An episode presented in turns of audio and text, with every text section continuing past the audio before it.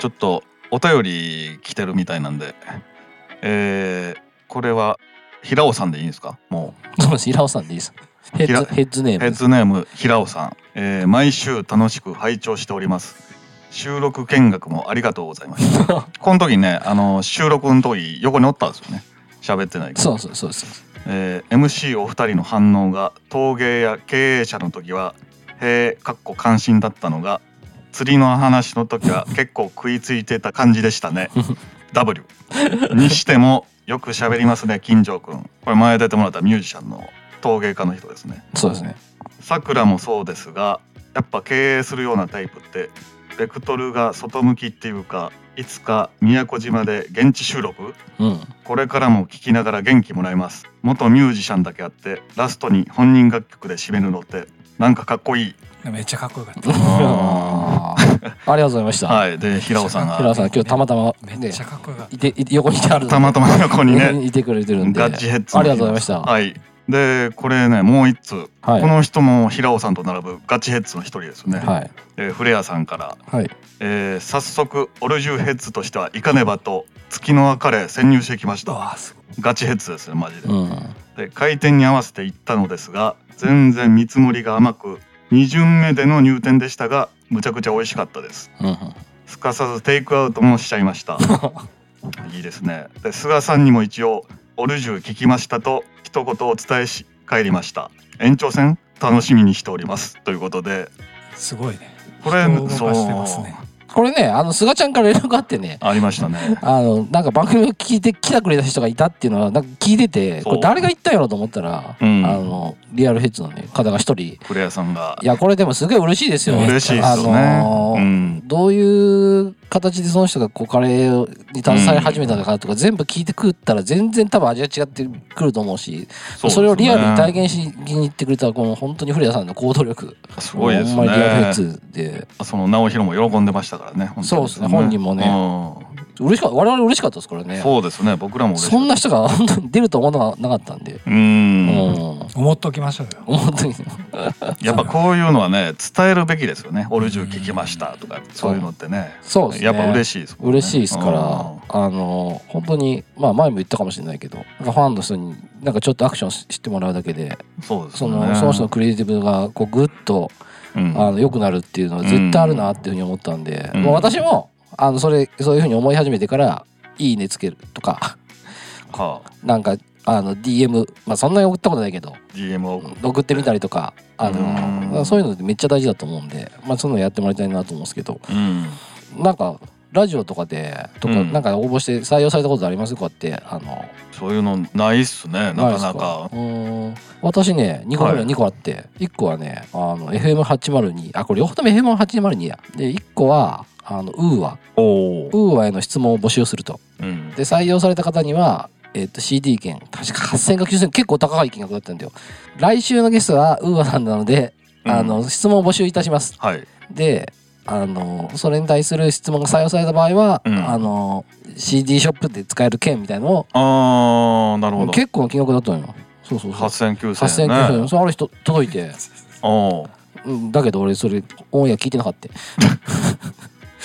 質問はない。質問はねうん。あのね「ううんーあの泥棒」ってアルバム出た時レイ・ハラカミのそのトラックでやっててあでー。レイ・ハラカミとの出会いとかどうでしたかうんどういういきさつでそうになったんですかっていうのを書いた記憶がある あー、結構ええ質問っすね。だからこれね採用されてるんですよあ答えてくれてるんですよでもそれもあの聞けてないっていうのとだから一応それあのちゃんとウーアの CD とウーアの DVD を買うのに使いましたねあとはねあのほらセロの高木くんあ。はいはい高は木さんい。がはやいっ。てるラジオうん。でリクエストしたんですよほう。レディオヘッドの曲をあなんなんだっけドリーミンって曲だっけなちょっと忘れちゃったけど、あ。うそれが。ん、でもそれはかかんなかった えかかかんなかったけどコメントはあのーなんか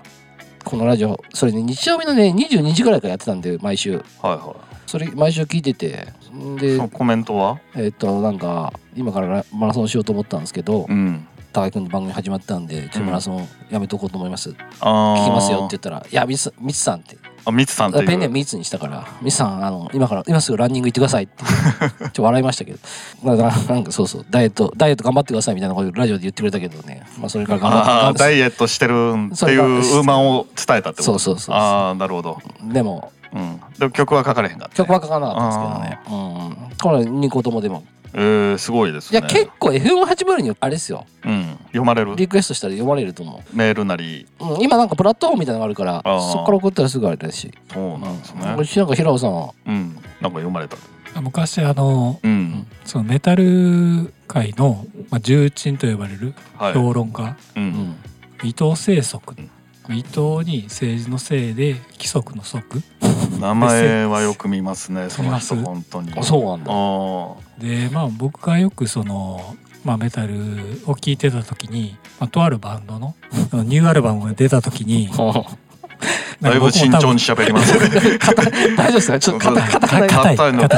綱渡りしながら喋ってるみたいななんかま全然さっきのがなんか さっきの勢いがなくなってしまうあいやどうぞどうぞどうぞすいませんだからもう好きになったバンドがいまして、はいまあ、そのバンドが新譜を出すと。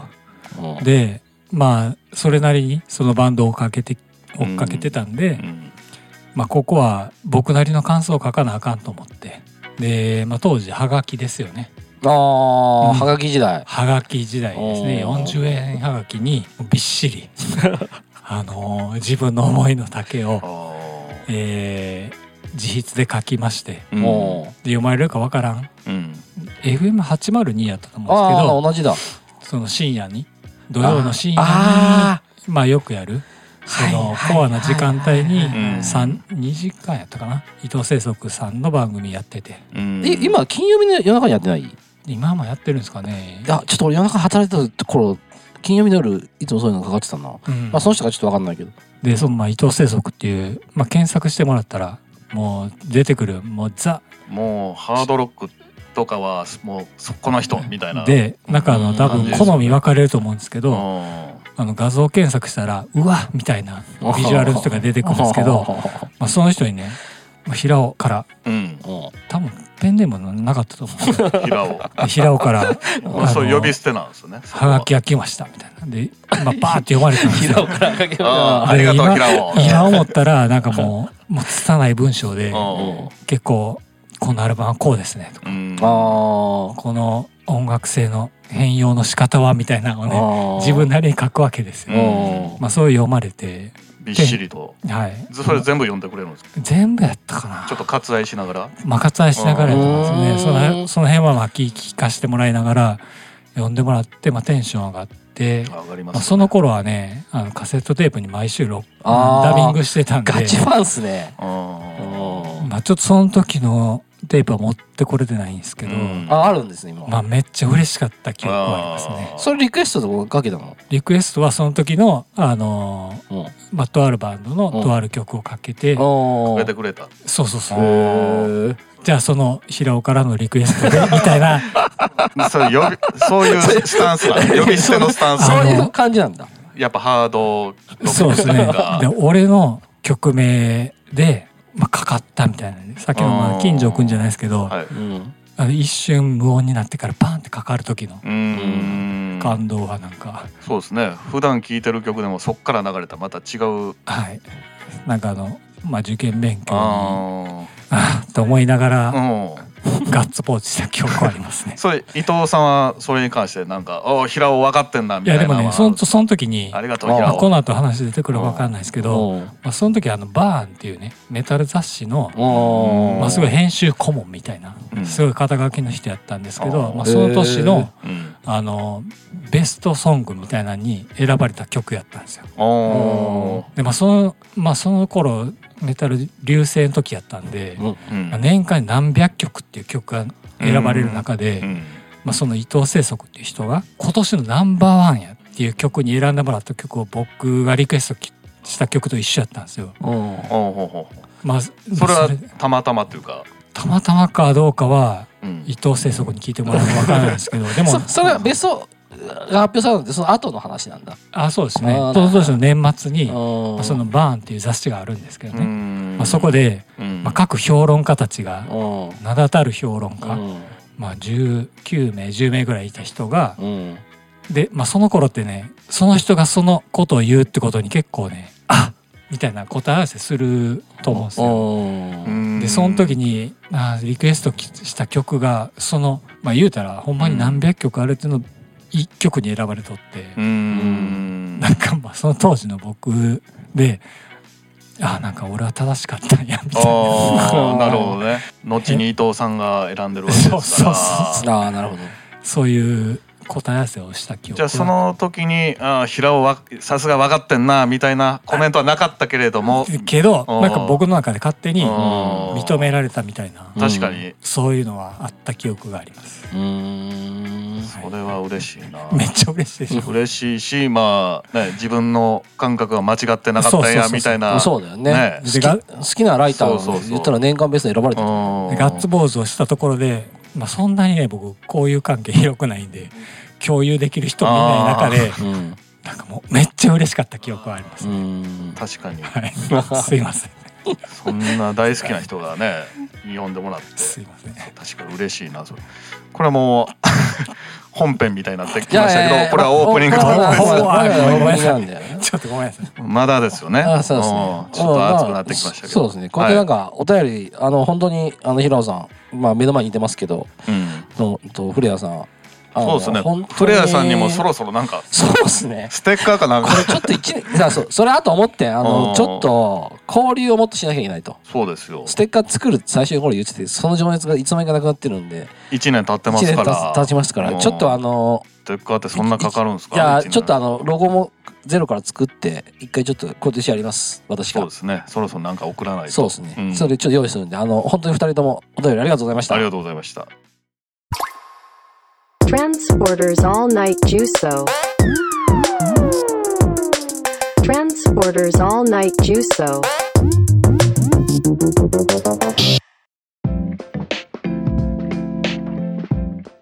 はい始まりました、えーいトランスポーターオンラインジュースをえー、とレッスン49まで来ましたよあそうか49ですね49ですね、はいで本日久しぶりにねあのちょっとゲスト会でうんえーっと来てもらってまして先ほどオープニングの方でトークの方にも出てもらいましたがえーっとフリーランスデザイナー、えーっとあとフラットフラット YouTube チャンネルのフラットフラットをやっているいろんな人来るなもうそうそうえーっと平尾さんこと平尾さん平尾 AKA 平尾 AK 平尾さんの方に、あのーそのまんまですねその来てまんもらまっでたんですけど、平尾さあん、よろしくお願いします。お願いしますお疲れご様ですめんなさいねまだ本当は、本当はもうすぐ時間が経ってからやろうって話だったんですけど、4月ぐらいに収録だって俺言ってたんですけど、うんちょっと人がね、ちょっと今日見つかんなくて、 これ平尾チャンスやって言って、ちょっと平尾さん、そう来れませんあのまかあまあまあそうそうたるうん方が出られてる、いやいやいやまあ番組なんでいやいや、もう平尾さんも、今までの人に負けないぐらい、あの、いろんなことやってますよ。そうですし、ねか変わり者ですよ。そうで平尾さんはもともと私があのは働いてたところでうん先輩のデザイナーだったの、うんでデザインのがほぼ同期です、ほぼ同期なんですけど、うんあのそこからだからもうほんまに長いこと付き合いでで、うんあの最近1年ぐらい前から独立してあそうなんですねデザインの方をやってるっていう方よく言えばですねよく言えばなんですけうどーんもう平尾さんねうんあのまあ伝説があって俺の中で1個覚えてるのは、はいい 何々あのすげえもうそのクライアントから頼まれててでデザインも全部できできてうんあとメールをすればいいだけなの。うんだけどメールをする前に寝落ちしてて。 あーすごくないまあ、充電が切れたそこでなんで落ちるのっていう。 力尽きた送信ボタンを押してからつからつけたらい いのに。いあモテ期でもそんなシーンなかったですかや、モテキはちゃんと送ってから寝落ちしてましたよ。惜しいなもうもうそんな時代もありいまやすいやいや、もう本当になんか数々のあの、伝説をね、作ってるんですけど、まあちょっと平野さんに聞 きちなみにそれによってなんか影響があったんですかいやそその時はね、うんなんかもう横に張り付いてる営業がうんポチって押した、なんかモテ期でもそんなシーンなかったっけあ、あ、モテキでもそうやわ。そうですよリリー・フランキーフランキーがが押してたね森山未来が寝てるとこあろーでまあでも当時のねなんかそういううん感じはありましたそよ、れね、面白い なおー僕もなんかねうんまあ好きでやってたんであーだから力尽きて会社のデスクでそのまもうほんま倒れたっていうことですねほんまそうですねまなるほどねそうですね。だからちょっと平尾さん、今日は、うんあの、平尾さんのこととか、あと平尾さんが、あの、メタル音楽がね、きっていうそうところでで。すねとそのメタル特集をちょっとやりたいやっりてたいいうっていうところで。そうなんですあのタモリクラブがもう3月いっぱいで終了するじゃないですか、はいはいはいでそのイズムを継承する番組が必要やっていうことでそうっすね。その特集をやろうっていうことで、うんあのこのご時世ねやれ EDM やらヒップホップやらうん、メダル聴いてる人が少ないよ少ない世の中でそうそうあえてちょっとまあ今日は私たちもメダル聴いてうん、勉強させてもらおうかなという入門としてね入門としてちょっとこれ2週にわたってねちょっとやっていこうと思うんですけれどもうん、うんイロハさんどうですかざっくりやなざっくりメメタルですよね。まあまあまあとりあえずなあのまずあのうん、 YouTube のとこからいきましょうかあのあそっちから。うん、さっきねあのちょっと YouTube ヒロさんが始めたやすくてで番組 YouTube チャがンネルをやってるんですよね番組がフラットフラットこれ始めたきっかけっていうのはきっかけは、まあ、いろいろあって、手短に5つ言いますね。手短でいつつもあるんですかいやいやいいっすよいいっすよ手短本来何個あったんやっていう ね手短に言いつついあやあどうぞ一つ目は、まあ、単純にあの、まあ、僕さっきも言ってたみたいに、ミツさんと一緒の会社でデザインをしてたんで、うんまあ、単純にその作るのが楽しいなっていうのんは、うんうんまあ、仕事にもしてますし、っていうところがあって、まあ、映像に関しても、まあ、作るのが楽しいっていうのが一つ目であります。うんで、二つ目が、とはいえ、僕はその紙媒体、まあ、うんその年齢もあって紙媒体に親しんできた人間で紙媒体を仕事にしたいでグラフィックのデザインを、えーまあ、仕事でやってきたうんけどとまあ言ったら紙からウェブみたいな、まあ、時代の流れもあってでなんかちょっとちょっと紙では限界があるなみたいなのもあってうんで、まあ、仕事にするにはまだまだですけど、うんまあ、そういう自分自身のスキルアップみたいなのあもあってーまあ、そういうのもあるんですうよ。んうんで、まあ、そのアドアドビっていうね、うんまあ、その便利なクリエイティブツールがあるんで、うんまあ、その中で、まあ、映像っていうねグラフィックで言ったら、まあ、X と Y 縦と横っていう平面なんですけど、まあ、そこに例えば、まあ、プロダクトで言ったら、えっと、高さとか奥うん奥行きとかうんうん3次元なんですけど、うんまあ、そこに時間軸を加えるっていう、まうんあ、一つもう一つの軸を加えるっていうところで、うんうんえーっとプロダクトは全然勉強はしてないんでっていうよりは映像っていうその時間軸っていうのを加えるっていうもう一つの軸を加えることが、まあ、清水さんとかもねあのフォートショップとか使ってたらうんあーあると思うんですけど、うんえーっと平面プラス時間っていう、まあ、その新しい軸を加えることが、まあ、自分には向いてるんかなっていうのながるほどまあ私を触ってる中でうんあって。でウェウェブもちょっとだけ勉強したんですけどウェブってやっぱり例えば英語を学ぶとかうん新しい言語を学ぶっていうところがあってえそれどうどういう意味えーっとねまあ言ったら HTML とかあー CSS とかなるほど新しい言語を学んでその感覚的っていうよりはどっちかっていうより理系向きっていそううですよかねまあそういうところがあってまあそこをまあ前の会社を辞めてからうんちょっとやった時期があったんですけうど。ん言語とか文字とかでプログ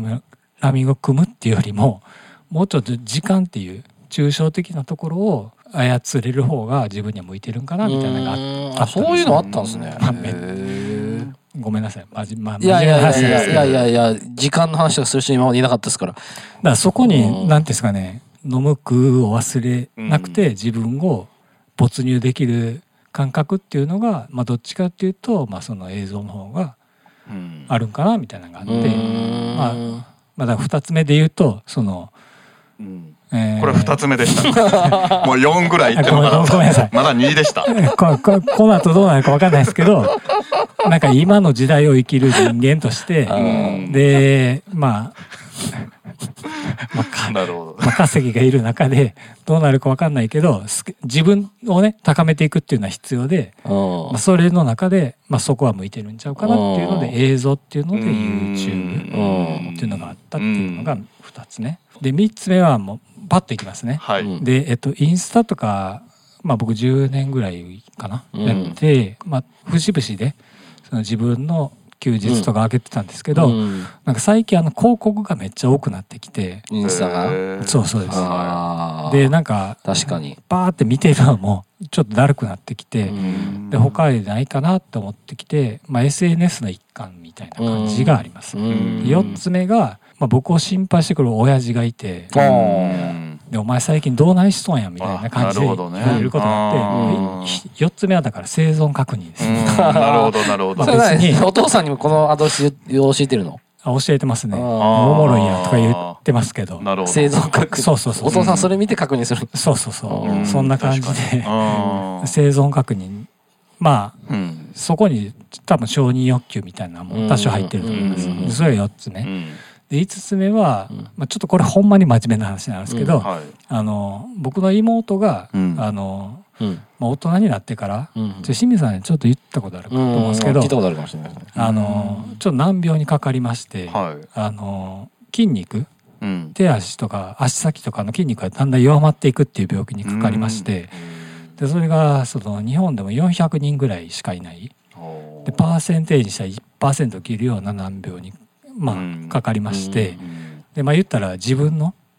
えーと行きたいところに行けないとか、うんまあ、日常生活もまんまならなくて、まあ、今も、うんあの車椅子で生活してて、まあ、ちゃんとねうんあの、まあ、家庭を持って、でまあ、旦那さんがいい人なんで、まあ、日々の暮らしには不自由してないんですけど、うんまあ言ったら行くとこにもい思い通りに行けないとかっていう暮らしをしてて、で、まあ、まあめっちゃねそうすごく美談的に聞こえるかもしれないですけど。うんうんまあ彼女が行けなかったとか、うこの後何十年とかうんい行けたであろうんうとか自分の足を使って行けたであろうところにうん行けない、まあ、わけなんですけうど、ん。まあ、その代わりに、うんまあ、言ったら僕3兄弟の真ん中で、うんまあ、言ったら自由に暮らしてるんで,、でそこでまあ自分 まあその代わりにも何もなんないんですけど、えーまあ、彼女の分もうん彼女が行けたであろう歩数とかうん自分の手足を使っていけたであろうとかうんっていうところにうんいろいろ赴きたいなみたいなのは、うんまあ一緒に暮らしてないんで、うんまあ、旦那さんがしっかりしてるんで、うん生活はちゃんとできてて、うん子供も2人いて、うんちゃんと王冠をやってるんですけどまあ一応、まあ、血のつながった兄貴として、うんいや素晴らしいいいじいゃないや、いですかや、いいですね。おーまあなんか代わりにだから行って行ってそうそう届けたいってことで、すねまあ、彼女が何にまあ何の役に立つか分かんないですけど、うん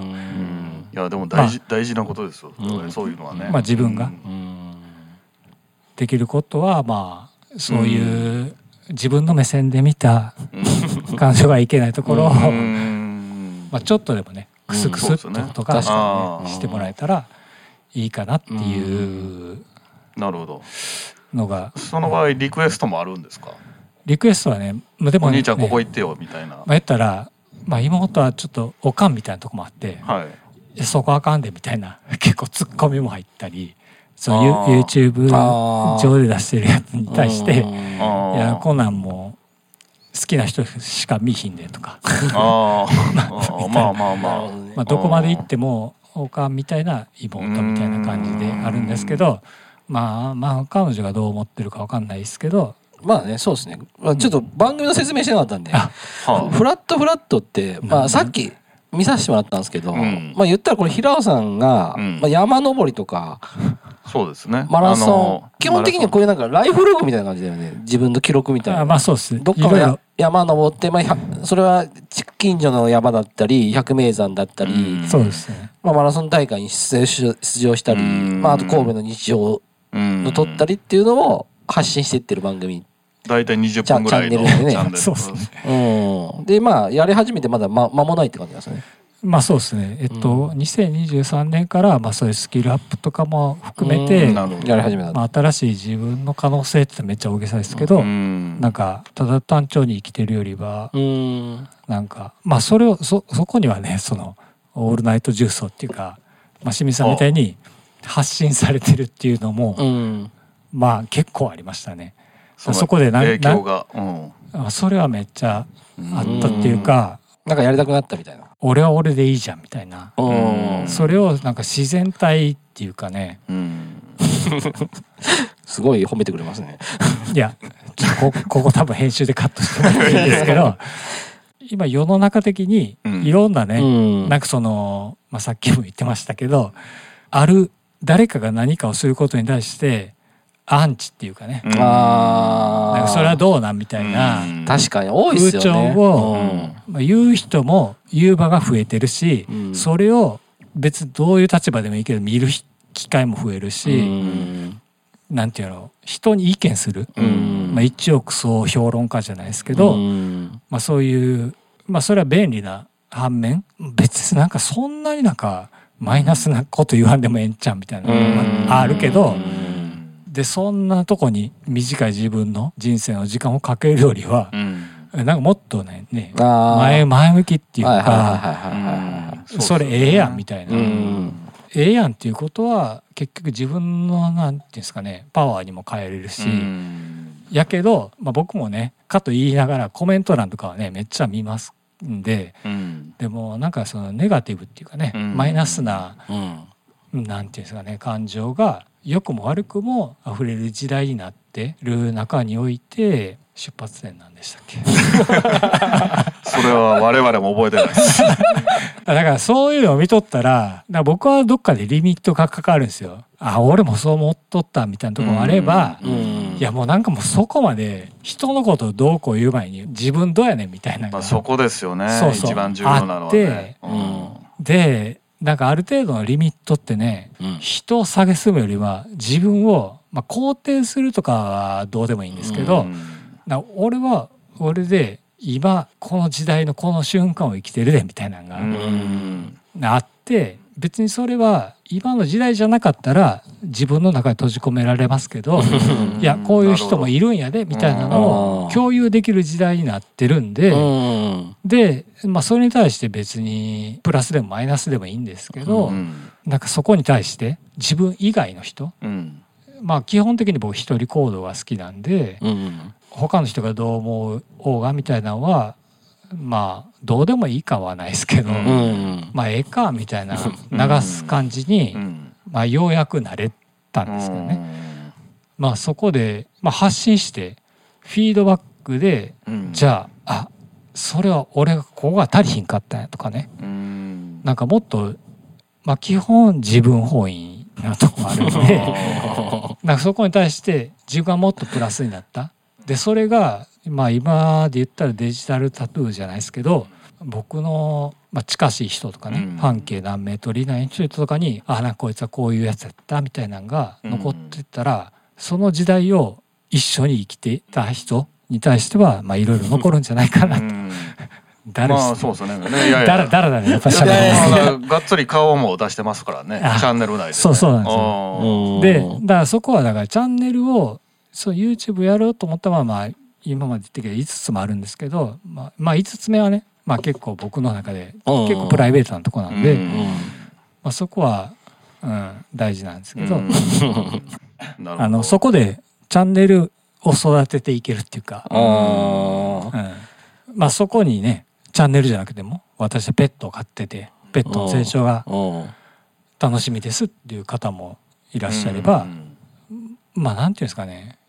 やっぱこう成長とか明日どうなってるんやろってやっぱりうんうんそれって明日朝のぼ日が昇った時に目が覚めた時にああ俺も今日も目覚められたみたいなところの、うんまあ、生きる活力って言ったらめちゃめちゃ大げさやけどなるほどうんそういうとこの原動力になるみたいなところで、まあめっちゃ深くく言ったら、うんあのま あ人いそやれ今でもだいぶ深かったですよ。人それぞれの生き方があってでも僕は僕でいいんやっていううん生き方を自分自身に肯定する生生き方みたいなところの確認みたいなところああでまあすごいリスナーの方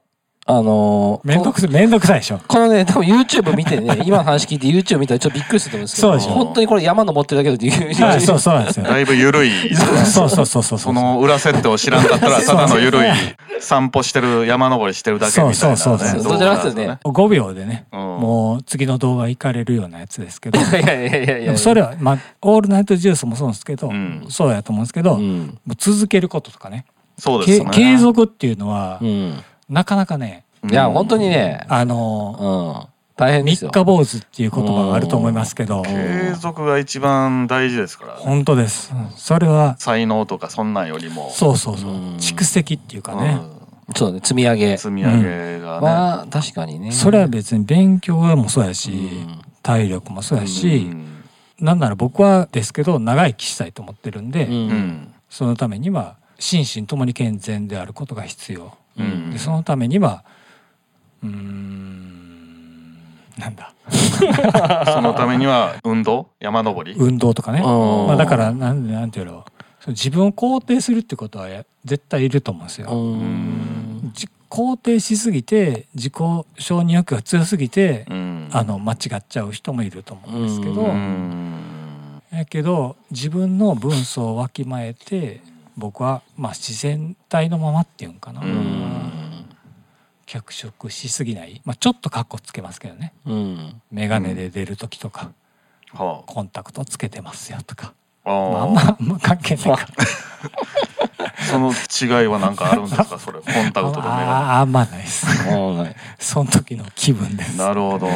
やけどでもやっぱねその YouTube 始め始めたって言ったら、うんまあ大げさやけどやっぱなんかもっと多くの人にうん見てもらいたいとか、そうですね。うんうんそれはオールナイト重奏も一緒やと思うんですけど、うんそうですあねのーまあ、そこでなんていうんかなそれに対する反応がどっちでもいいと思うんですけど、うんそこを受け止めるのは自分自身で、うんそこでなんていうんかな萎えてもうええわってなる人もおれば、うんいやもっともっととか、うんもっとよりよくとか、うんまあ、さらになんていうんですか自分本位じゃなくて聞いてもらってる人のためとか、うん見てもらってる人そうのでたすめとね。か、うんまあ、そういう絶対その工夫は必要ですよ。うんうんまあ、それはあって何もなかった、まあ、ここ数年に比べたら自分のためにもなってるっていうんですか今ね、やり始めたら。ううんんそうですねそうそう、始めたらね、結構いろんなことをね、そうなんでこすうよ動き出すからうね。んでそれがうんなんかあの是と非で言ったら是とされるうん。世の中になってるってうんいうか、んこの世代はこうやって進んでいくよりもうんこの人はとか、うんまあ、よりこの感じになってるっていうか、 うんそれはなんか まあ言ったら あな長いですかいや え何の話やったっけ 確 かに。ちょっと切り替えましたごめんなさい。いやいや、まあでもそういうね行動して日々だから、あの、まあ楽しく言っています。楽しくどう生ね、きてま動す画を見てる感じだったら、ちょっとだけだったら伝わらない、この裏、裏ですよね。これね裏設定がねうん。深い裏設定があるんですかなり。いや最初のね出発点がマジでわからんようになってこれ何の話やったっけな私ちょっと一瞬思ったちょっとまあ次の僕ステージ行きましょうか僕なん僕からあるあそうるあるあるですね。あ、ヒロさん、この番組で登ってる山とかって、まあどこが良かったですか僕が行ってるのはよく行ってるのはもうマヤさんでうん神戸の灘区にあるマヤさんですね。うんマヤさんとか、だから、六甲さんとかね。そうですそね。こら辺が、さっき YouTube 見てたら、うんはいあったりと六か甲して。山系の一つで、まあ、本当にその老若男女問わずというか、まあ、言ったら若い人で言ったらデートコースとか、うんでは、えーシニアの方で言ったら健康登山のために望まれてたうりんとか、ファミリーで言ったらお子様とかに、まあ、そういう自然の良さをうん。登りやすいんですねだから登りやすいですそうね。登りやすいと思いますでよ。コースもいっぱいありますし、うんで六甲山系、まあ、全体で言っても、まあ、本当になんか、まあ、自然を含めた上層教育っていうか、まあ、そういうとこにはそのそんなガチの登山用具もいらないですし、うんまあ、日帰りで行けうんますそうですしね、うんで今日どこ行くみたいな感じで、うんまあ、朝早くも行かなくてもいいし手軽に登れうんる山っていうのは、まマヤ山ですねうん。なるほどっていうのはうんおすすめでああますねー、なんかこの人も登りだったら、マヤさん。マヤさんねうん。あとなんか雪山とかも登ってますよね。だから雪山は 逆にその YouTube 始めて映え、映えというか、まあ、映映えとかあとやっぱりいろんな人に見てもらいたいなと思ってうんってでで僕もともと冬山っていうか冬はあ家にこもるっていうかあんまり外に出ない生活やったんですけど、うまあ、それを始めたきおかげで、うんまあ、そういう雪山とかでも自分の行けるとこからですけど、うん。まあ行ってみようかなみたいなとこそう、さっき見せてもらったらね、結構、深い深いねところ行ってて、うん青と白のコントラストがすごくて、まああれあれだからあれ蓬莱さん蓬莱山とか、まあ、関西で行けるまあ僕みたいなちょっと雪山を舐めてるよ うな人間でもうん行けるのが、まあ、逆にその関西でも結構あるんやなみたいなのがあってそうだね伊吹とかだ伊吹にあれば金剛山とかも雪すごいでしょそうですねねだから伊吹も清水さんとかね2回ぐらい行きましたけど、そうですねうんあれはだからその雪山じゃない時期に行きましたけど、うん冬やったら冬ですごい景色があるんやみたいな、うんまあ、そういう自然の、うん偉大さに気づかされて、うん反面自分の大きさを知るっていうかう、んまあそういうところで、まあ、学びは多いなみたないなるほのどはあねりますね。うん大阪教授さんその一緒に行きますか冬じゃなければ冬じゃなかったら冬はやっぱ辛そうなんでねやっぱりねと思うでしょう。あーでも結構行ってみたらね僕もだから冬山のね装備って結構高いんですよ。うんだだ高からそう僕も冬山行か、うん行ってみようかなみたいな思って、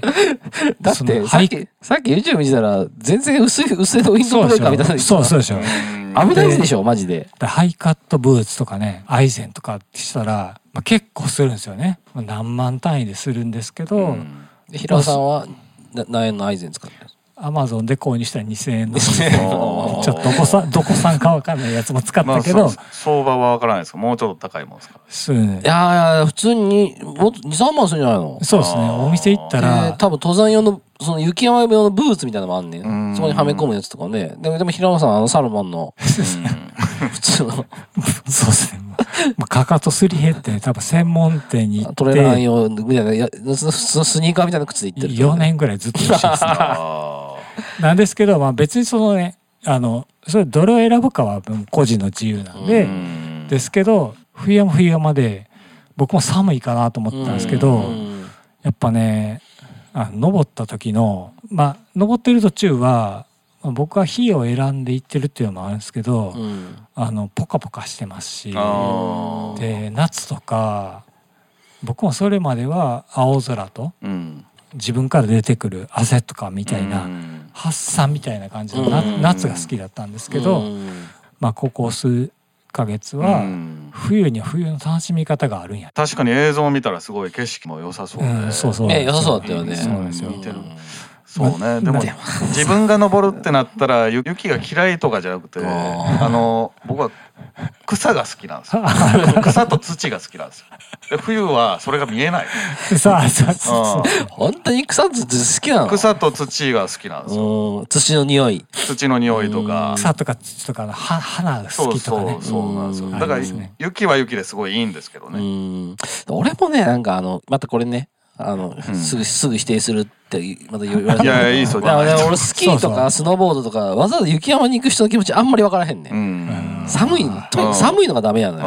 ん夏とか春とかだと全然いいんだけど、うんうん雪自体は OK なんですかいやでも寒いじゃんまあ寒いけそどうそうそうそうそうそうそう寒いのがねでもちょっと行きましょうよ今度ならあのヒロさんプレゼントでちょっと山小屋に一泊二日して、うん山小屋で鍋してその後収録しましょうまあ春秋とかならねまあまあ、まあまあ、あの、山小屋じゃなくていいから、山頂にキャンプ場があるような、これ、コテージがあるようなキャンプ場行ったらいいんじゃないそうですねまあ、低山で。まあでも、その自然は、そのね、四季折々の、これはだから、日本すにたまたま生まれたから、うんの特権やと思うんですけどうん、僕はだから、冬山地帯じゃないとこに生まれ育ってますけど、四季折々っていうのがあるの は、確かにうね。んうん。さなっんきかのやつ見てたら、あんな、あんな雪がこう、積もってるとか、ううんん同じ兵庫県、兵庫県でね、うん知らなかったからね。まあ、ちょっとこれもまたカットでそれちゃうかもしれないですけど大人になりにつれて、うん。あの自分のキャパが国際化していかない、うん。ドメスティックっていうかまあ俺のキャパは日本あーみたいなうん。感じの人に対しては、日本ってめっちゃ恵まれてるとで四季折々っていうのがあるのは4つのうちの1つしか楽しめない地球上のどっかに生まれた人よりはより楽しめるチャンスがあるっていうか、うんまあ、それにはめっちゃ恵まれてて。うん。まあ、そういう意味ではトライしてみるにはいいんかなみたいなのねうんちょっと話題かましましたごめんなさいこれだだらだら喋りまいえす。いえいえええとりあえず、フラットフラット、ぜひ、あのみんな見てね。一回ちょっとリンクさはノート貼っときますんで。その緩く見れるあれなんでそうそう緩く見てもらったらう流しっぱなしで、うん。あできればあの肯定的なコメントをあ、そうです ね。コメントよかったら、ああコメントねコメント書きませんコメント欲しくて仕方ないみたいな感じなの仕方ないってわけじゃないけど、多分、本当にやりがいにつながると思うんで。まあそれはありますそよれねはそれはもうそういうチャンネル持ってたりとか番組の人はそうなりますそのよミツさんの相方のオーバー Q さんが、うんあの登録してもらったっていうのはめちゃめちあゃあ 僕嬉しかったです。チャンネル登録でまあほぼ全部の動画はがっつり見てないけど流してはいいあそうでますよねあのだらだらと同世代の人がだらだうらん酒飲みながら見てもらうには、そうですよね垂れ流しするにはまあいい。だからそのうちなんかね晩酌動画みたいなのも作ってくれたらねそうね そういう気が向いたらねあいやうんそうそうそうだからなんかさっきなんかもうみんなで見てて一つ提案できるとしたら動画にその食べ物食べ物食べてるシーンとか食べあと物声を張れってそこうとそでうすねそうそうこ声をあまあ 声は別に声はいいと思うんだよいいと思いますけどねいやなんかねこんなこうこういう感じでなんかあのいろんな方のうん意見を伺いながら育てていくっていうのが、あああの声は別に張らなくていそいういもうい声はいと思いますよいきなりそうって平尾さんがそ「うよいしょ!」みたいな言い出したらそう声は変えられないですから、ね、その番組見ないと思います僕は。まあまあ育てていく生きがいみたいなのはね、うんまあこの「オールナイトジュース」もそうだと思うんですけど育てていくみたいなうんのはそうですねだから僕はありますね。グルメの方にもね道の駅とかもあるわけでしょありうんあると思うんですよ。ああののそうねそこでそういうやつ買ったりとかね野菜とかまああったかくなてってきたら、うんあの動きやすくはなるってい簡うか単にできる缶詰料理とかそうそうそまあまあそんなんでいいんじゃないです かそうですね。料理にもハマってくるハマっていくとか、山登ってる最中にやる大丈夫です。あのもそうばめやっちゃフォローしてます。知ってもらってますけど。なんかちょっとそんな感じで、あの、よかったら、あの、見てほしいなと思うんですけど、ちょっと本題入っていきましょうか。これ結構収録本題がまたやったって本時間題収の録時間いいっぱい行ってますね。驚これきですは結構行ってますねもう驚きですね。うん僕まあまあまあ、とりあもえず、とりあえずちょっと行きましょう。本題ね。うんまあ音楽の話をしてないです。そうなんですよねまずメタルっていうのは何かっていうところですよねメタルっていうのは、ヘビーメタルっていうのは派生的にはどっから来てるの派生はでもなんか若干受け売りではあるんですけど、そのヘビーメタルとかね、ヘビーメタルって言ったらハードロックっていうのがはいはいはいアルファベットで言ったら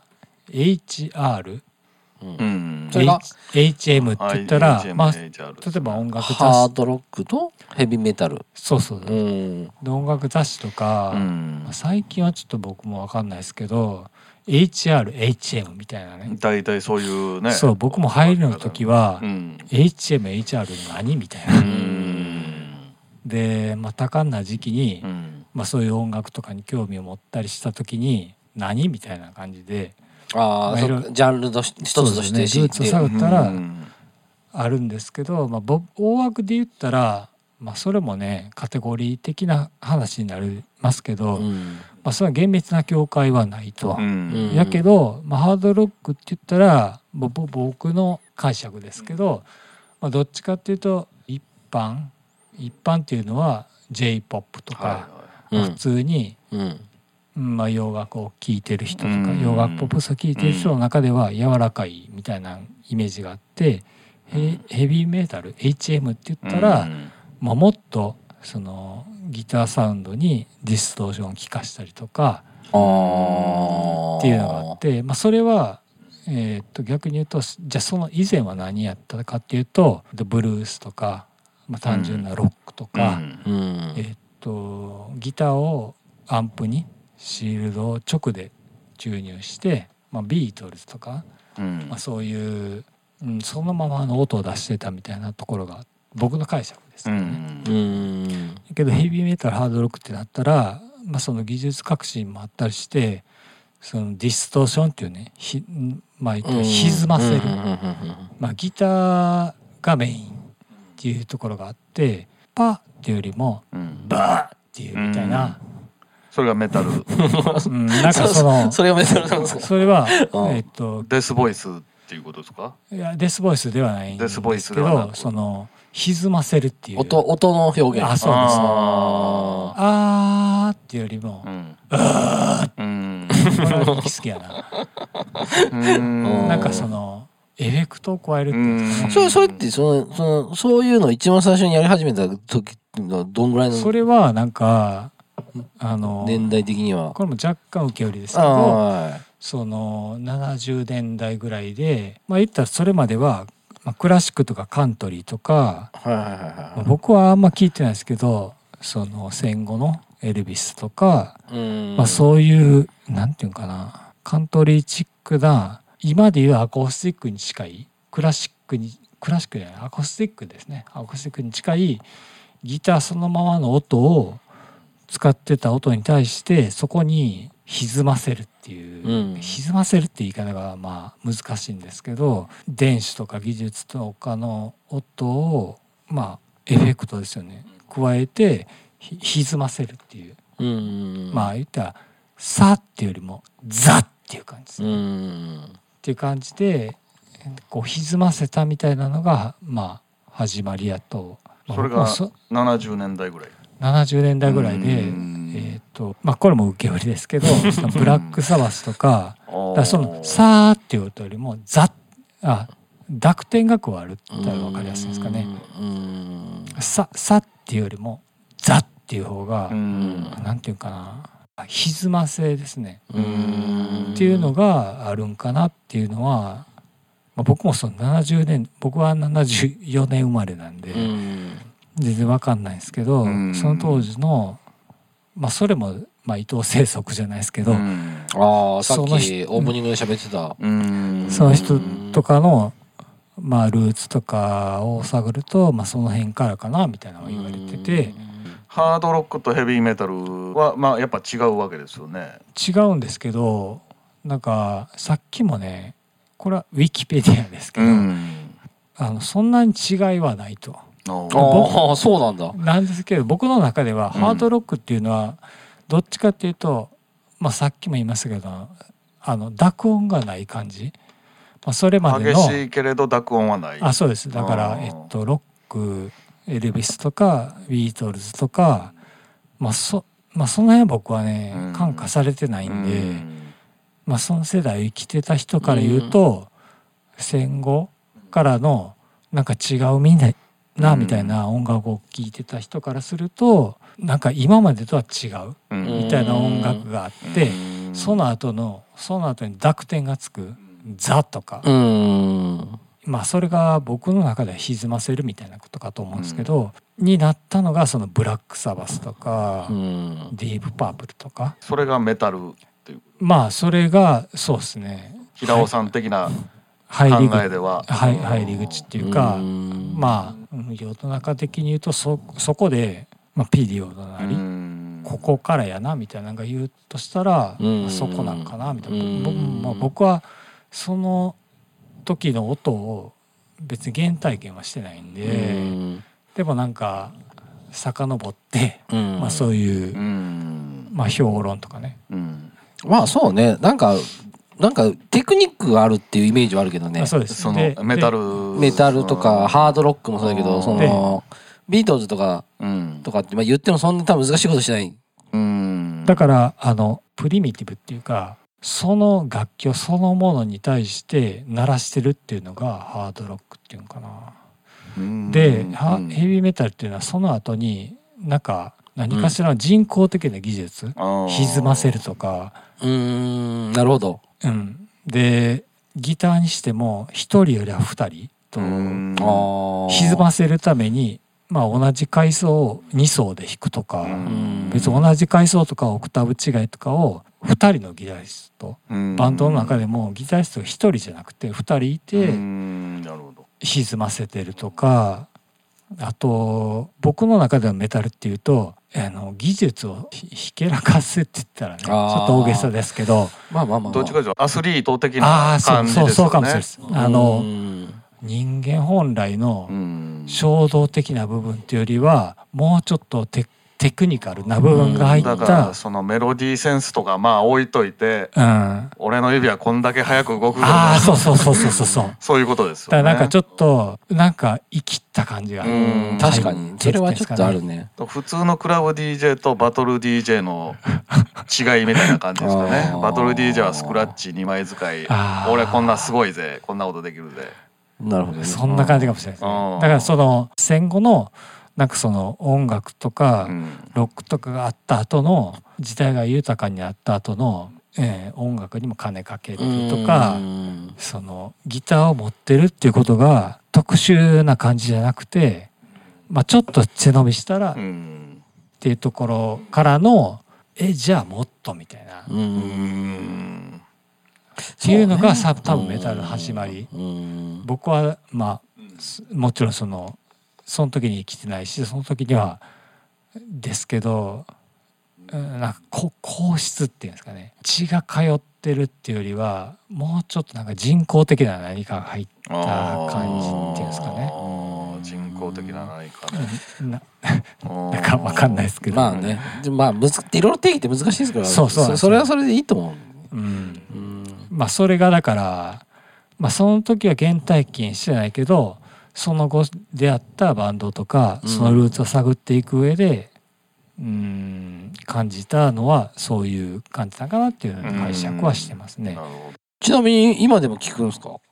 最新は全然聞けてないですね。やけど、えっと、その自分が原体験を受けた時の音を、まあ、再認識したり今の自分の年齢で聞き直したらこうやなとかあそういう、まあ、レコーディングとかね、うんまあ、ギタリストとかベーシストとか、どうんまあ、ドラムボーカルに対してもそうですけど、あそういう裏側があったんやとかなんかそういう感じで聞いてるって感じですね。うんひょうさん聞いたりすんのそのメタルっていうのの定義がよくわからないですけどでもそのプレイリストでメタルハードロックプレイリストみたいなのまああるあるじゃん多プ分レイリストで聞くことはないですけどオフスプとかあれは何になるんですかあれメタルじゃないですね。あれ はロックたあれあれだはのロックメロコアみたいなメロコアか、うんキッスとかメタルですかあれはキスはハハードロックードロック、うんまあだからそのハードロックメタルっていう掛け合いはあんまないんですけどメタル平尾さん的にはハードロックハードロックでですね僕がだから聞き始めた世代から僕の聞き始めた世代からしたら軽いんですよそ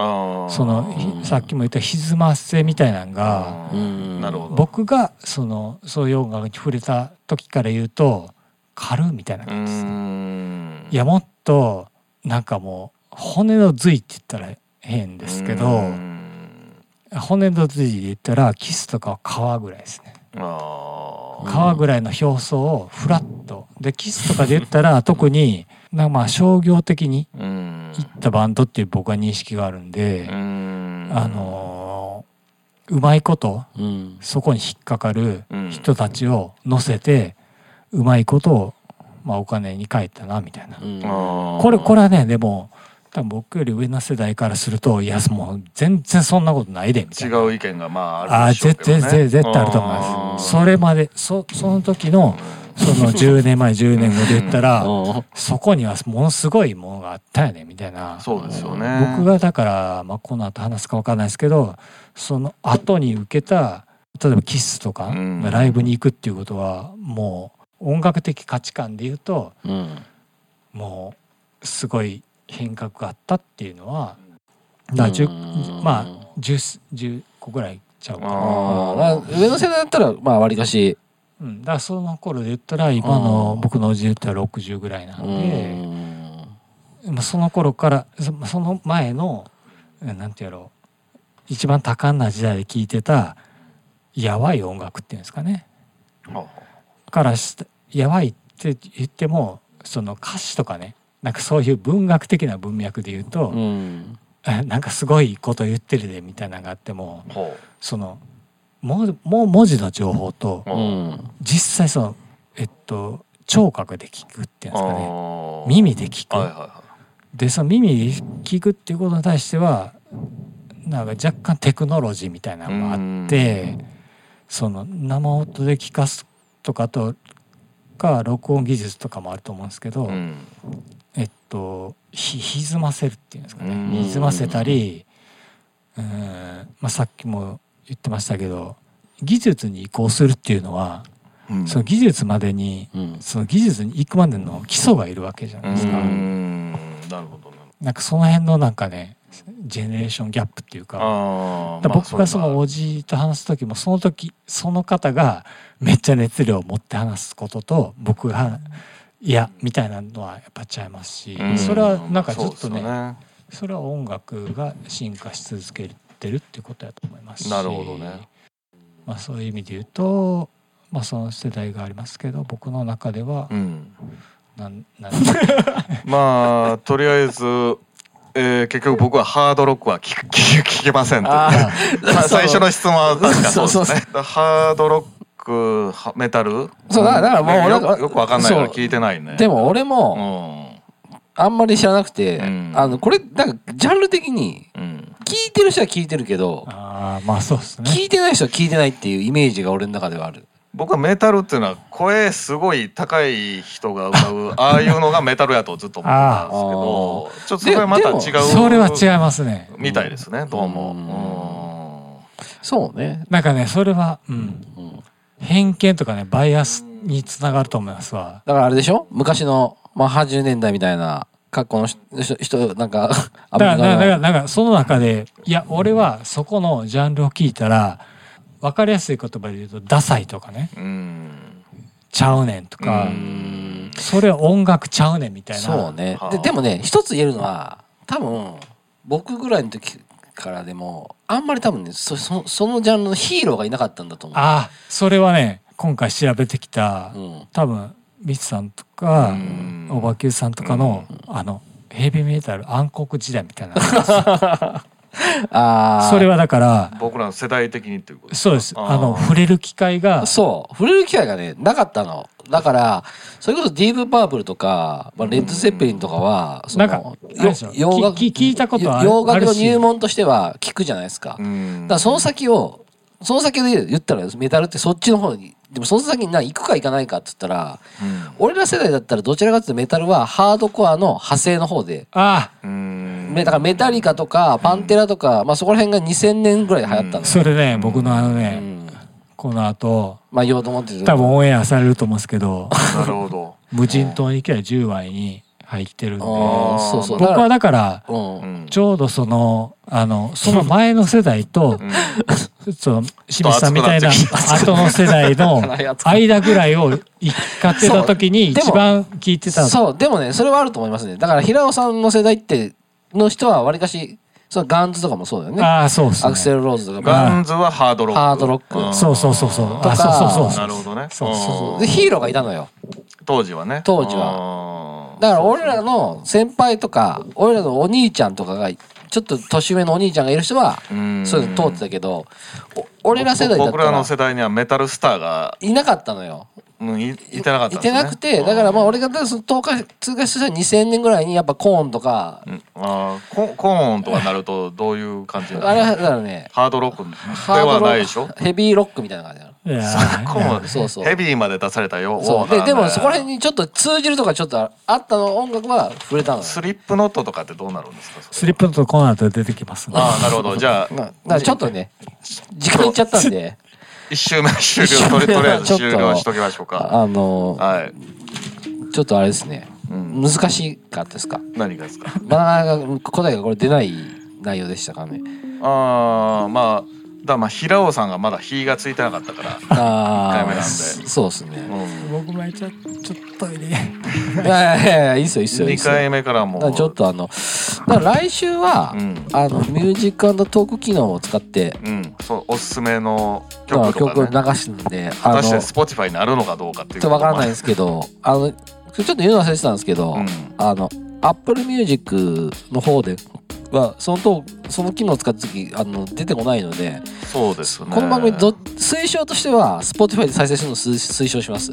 そしたら抜け漏れは絶対なくなるんで Spotify だけで配信されるときに知る方法はなんかあるんですかねないと思うけどねそれが Apple Music のあれだねあの全部通したやつだけ Apple Music に上げるって方法もあるけどね曲は流れないけどトークトーク部分だけね、あーうんなるほどねうんまあそういうやり方もあるけどまああのなんかよく見たらい Apple Music で聞いてて一周配信されてないとかっていう方がもし気づいてる人がいいたらその週多分スそうかそうか Spotify だけで数が飛ぶことになるもんねそうそうそうそう再生されてるんで一応毎週は更新してるんであのーまあちょっと気になる方はれそこはそうだね逐一ちょっと載せといた方がいいかもしれません概要欄というか